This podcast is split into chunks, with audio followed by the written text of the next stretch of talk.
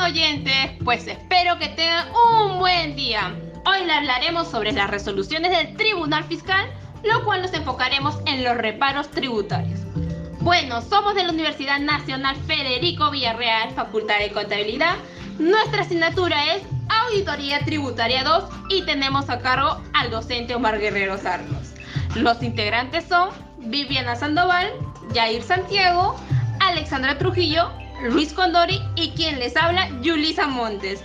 Les presentaremos ciertos reparos con un fundamento explícito y espero que sea de su agrado. A continuación daré inicio con el siguiente reparo.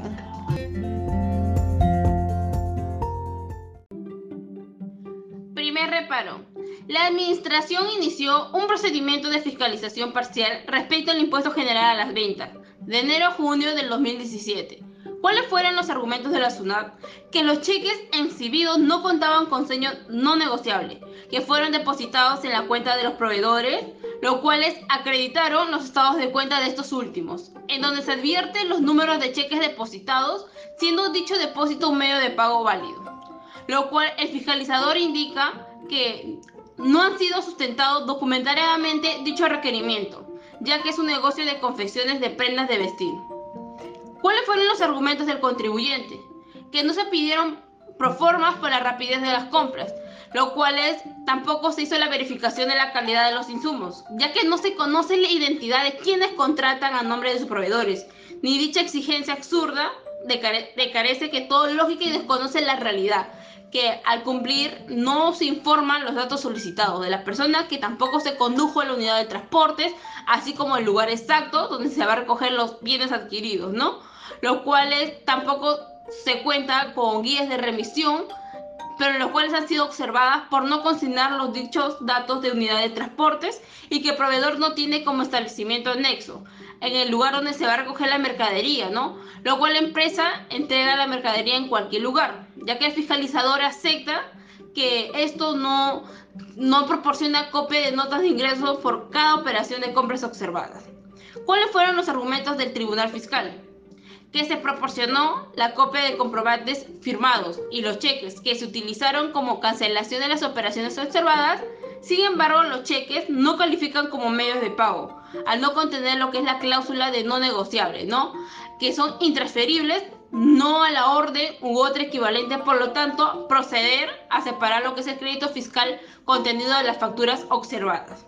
En mi opinión, es correcto, ¿no? Que se realice lo que es la auditoría, ¿no? Con el objetivo de demostrar que sea válido todos los documentos al declarar, ¿no? Y así no haya ninguna evasión eh, en caso de las facturas y se haga una revisión correcta.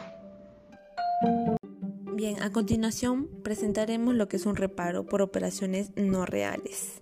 SUNAT argumenta que la recurrente no acreditó la operación de compra a los proveedores observados al no sustentar las negociaciones, cotizaciones, solicitud de bienes, traslado de mercadería, control de inventarios, ni la cancelación de las facturas, por lo que éstas constituyen operaciones no reales. En cuanto a la guía de remisión, que sustentarían el traslado de los bienes adquiridos, no se observa los datos del conductor y del vehículo, tampoco los sellos o firmas de conformidad o recepción. Ante esto, el contribuyente señala que es una empresa que se dedica a la fabricación de ropa deportiva en base a pedidos, por lo que cuando ingresa un pedido se procede a la compra buscando precios a los proveedores observados y que no solicitó cotizaciones a otras empresas por la urgencia de la compra al momento. El recurrente brinda los datos del conductor del vehículo, el número de placa, el lugar y los datos de la persona encargada de almacén que recogió los bienes, la ubicación del inmueble, la modalidad de pago y los datos del señor quien efectuó los pagos mediante depósito. Para acreditar las operaciones de compra contenidas en las facturas observadas, el contribuyente presenta las facturas, guías de remisión remitente, copia de los vouchers de depósito en la cuenta de los proveedores, copia de las boletas de pago, copia de registro de inventario permanente valorizado, libro de caja y bancos y libro mayor. Ante esto, SUNAT que verificó la información en los sistemas informáticos respecto de los vouchers de pago emitidos por el banco, presentados por el recurrente, con los que se acreditaría la cancelación de las facturas observadas, de acuerdo a las imputaciones del ITF, los proveedores no poseen cuentas en el citado banco. Si bien contaban con cuentas en el banco, tienen ingresos inferiores al de los depósitos en cuanto según los vouchers exhibidos. Bien, ante esto el Tribunal Fiscal establece que para tener derecho a crédito fiscal o la deducción de gastos no basta acreditar que se cuentan con los comprobantes de pago que respalden las operaciones efectuadas, ni con su registro contable, sino que fundamentalmente es necesario demostrar que dichos comprobantes en efecto corresponden a operaciones reales. Se concluye que la documentación proporcionada por el recurrente no resulta suficiente para sustentar el crédito fiscal reparado. Ante esto, nuestra opinión acerca del reparo es positivo, porque basándose en la normativa, el contribuyente no cumplió con los requerimientos, tampoco tuvo cómo sustentar con pruebas veraces, por lo tanto se duda de la palabra del contribuyente. Fue una resolución justa y correcta.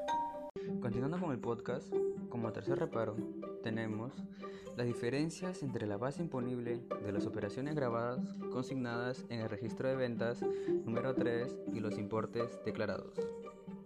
Como argumento de la SUNAT, tenemos que las declaraciones juradas del impuesto general a las ventas de los meses de octubre y noviembre del 2014, su base imponible no coinciden con los importes declarados por el contribuyente, siendo la diferencia de 4.235 soles y 8.050 soles, respectivamente.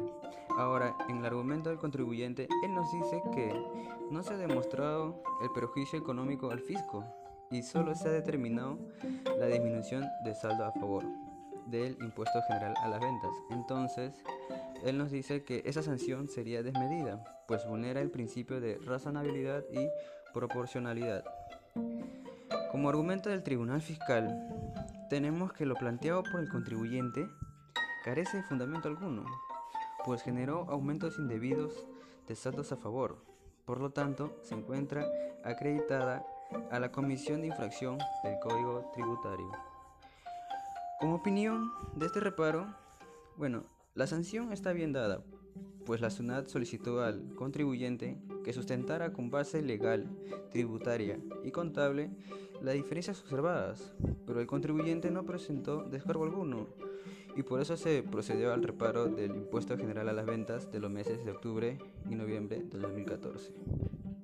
Bueno, Continuando con el quinto reparo, llamado diferencias entre el crédito fiscal anotado en el registro de compras número 2 y el declarado. La Administración observa que en el registro de compras falta sustentar montos de septiembre y octubre del 2014 de los montos de 37 y 1018 soles, respectivamente.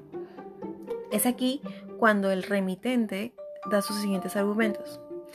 Eh, el el remitente alega que no existe condición para la aplicación de un plazo de 60 días calendarios para rehacer libros y registros contables, cuando la denuncia se hubiese producido, por ejemplo, con anterioridad o posterioridad a la notificación del requerimiento, por lo que no correspondería que la administración, es decir, la SUNAT, negara su pedido, siendo esto una restricción al derecho de defensa y debido procedimiento. Además, se reafirma que los argumentos a la falta de valoración de la denuncia policial de pérdidas de libros y registros contables. Ante ello, la Administración alega sus siguientes argumentos, acotando que la Administración deja constancia que la recurrente no presentó descargo alguno ni documentación relacionada con la observación formulada, por lo que no cumplió con sustentar las diferencias observadas por lo que éste decidió efectuar el reparo del crédito fiscal y verificado por el documento de consultas preliminares. Los reparos se encuentran arreglados de acuerdo a ley, por lo que confirma, por lo que se confirma la resolución apelada. Ante ello, el Tribunal Fiscal emitió su decisión diciendo que la empresa no se acogió al régimen de gradualidad, pues no presentó la documentación solicitada y al haberse acreditado la comisión de infracción tipificada sin la subsanación correspondiente, se procede a confirmar la apelación. Es decir, que la zona ganó. Un comentario que puedo dejar ante este reparo es que estoy a favor de que se haya confirmado la apelación, pues la entidad, en lugar de elaborar o preparar una información, lo que buscaba la entidad era mantener la información, lo cual carece de sustento, pues la infracción se encuentra relacionada con la información o documentación que los contribuyentes están obligados a preparar y a sustentar. Y bueno, como último reparo tenemos al crédito fiscal por comprobantes de pago que no corresponden a la recurrente. Ante esto, SUN argumenta mediante el artículo 19 de la Ley del Impuesto General a las Ventas, mencionando que para ejercer el derecho al crédito fiscal, los comprobantes deben tener como mínimo la identificación del emisor y del adquiriente. Ante ello, la Administración observó que en los registros de compras se anotaron y se hizo uso del crédito fiscal de los comprobantes de pago, cuando la razón social o el nombre y registro único del contribuyente no le correspondía. De acuerdo a lo dicho, el contribuyente dio a conocer que no presentó descargo alguno ni documentación relacionada con la observación formulada, por lo que no se cumplió con el sustento del crédito fiscal. Por ende, el Tribunal Fiscal argumenta que según los documentos previstos, identifica que los comprobantes de pago fueron emitidos a terceros, por lo que no corresponde registrarlas en su registro de compras ni que se utilizará el crédito fiscal. Por ello se procede a efectuar el reparo del crédito fiscal. Mi opinión crítica ante este reparo dicho es la siguiente. Si bien es cierto, a la hora de registrar una factura se debe verificar los datos correctamente consignados en el comprobante de pago para tener derecho al crédito fiscal. Por ende, es que no se puede dar derecho al crédito fiscal porque el RUC y la RUC social no corresponden a la empresa fiscalizada. Es decir, no se debió registrar aquellos comprobantes de pago. Estos fueron los cinco reparos que les hemos brindado con la finalidad de incrementar sus conocimientos de una forma bien detallada. Sin nada más que decir, nos despedimos mencionándoles que somos de la Universidad Federico Villarreal y hasta otra oportunidad. Gracias.